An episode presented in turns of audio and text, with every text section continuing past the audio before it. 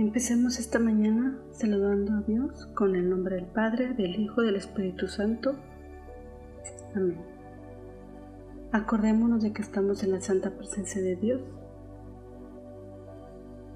Adorémosle. Continuaré, Dios mío, haciendo todas mis acciones por tu amor. Hoy es 12 de mayo del 2020 y recordamos que nuestro valor del mes es madurez. La reflexión ensayista me ayuda a saber y darme cuenta de que Jesús está conmigo todo el tiempo, cuando estoy feliz o triste, cuando me divierto, cuando sonrío, cuando comparto con mi familia, incluso para saber cómo me comporto. Él está siempre a mi lado y hoy deseo platicar con Él para ser mejor cada día. Así que te invito a cerrar un momento tus ojos y escuchar en silencio lo que te voy a platicar. Como título se llama La nuez de oro. Había una vez una niña de nombre María que tenía los cabellos negros como la noche. La hermosa María gustaba de pasear por el bosque y conversar con los animales. Cierto día encontró en el suelo una nuez de oro. Un momento, niñita. Devuélveme esa nuez, pues me pertenece a mí y nadie más. Al buscar el lugar donde provenía la voz, la niña descubrió un pequeño duende que agitaba sus brazos desde las ramas de un árbol. El duendecillo vestía de gorro verde y zapatillas carmelitas y puntiagudas. Sus ojos verdes y grandes miraban a la niña fijamente mientras repetía una y otra vez, Venga, te he dicho que me regreses esa nuez de oro, que es mía, niña.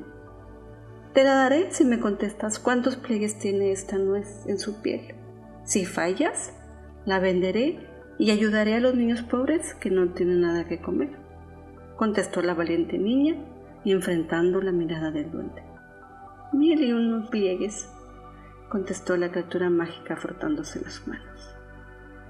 La pequeña María no tuvo entonces más remedio que contar los pliegues en la nuez, y efectivamente el duende no se había equivocado. Mil y unas arrugas exactas tenía aquella nuez de oro. Con lágrimas en los ojos, María le entregó al duendecillo, quien abre la tan afligida, hablando su corazón, y le dijo, Quédatela, noble muchacha, porque no hay nada tan hermoso como ayudar a los demás. Y así fue como María pudo regresar a casa con la nuez de oro, alimentar a los pobres de la ciudad y proveerles de abrigos para protegerse del crudo invierno. Desde entonces, todos comenzaron a llamarle eternamente nuez de oro, pues los niños bondadosos siempre ganan el favor y el cariño de las personas. Colorín colorado, este cuento se ha terminado. ¿En algún momento de tu vida te has escuchado decir, ¿tú ayudarías a alguien? ¿Has vivido algo similar? ¿Cómo lo aplicarías en tu vida? El mensaje de hoy nos dice, que cuando actúas de buen corazón, Dios te recompensa por tus buenas acciones. Hoy hay palabras y frases motivadoras e importantes que nos ayudan, que es nuestra máxima, es mejor que recibir. Algo muy importante es que Dios nos tiene algo preparado todos los días, que Él quiere de ti y para ti.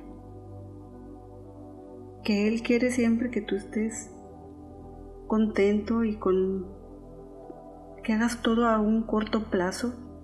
Y eso significa que el compromiso de hoy es hoy daré lo mejor de mí para buscar el beneficio que haga felices a los demás. En este caso tú puedes hacer felices a tus papás, a tus hermanos, a tu abuelita cuando hables con ella por teléfono.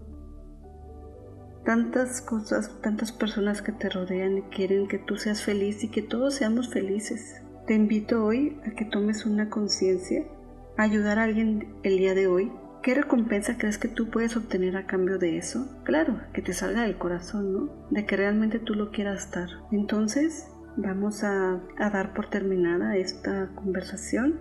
Continuaré, Dios mío, haciendo todas mis acciones por tu amor. San Juan Bautista de la Salle, ruega por nosotros.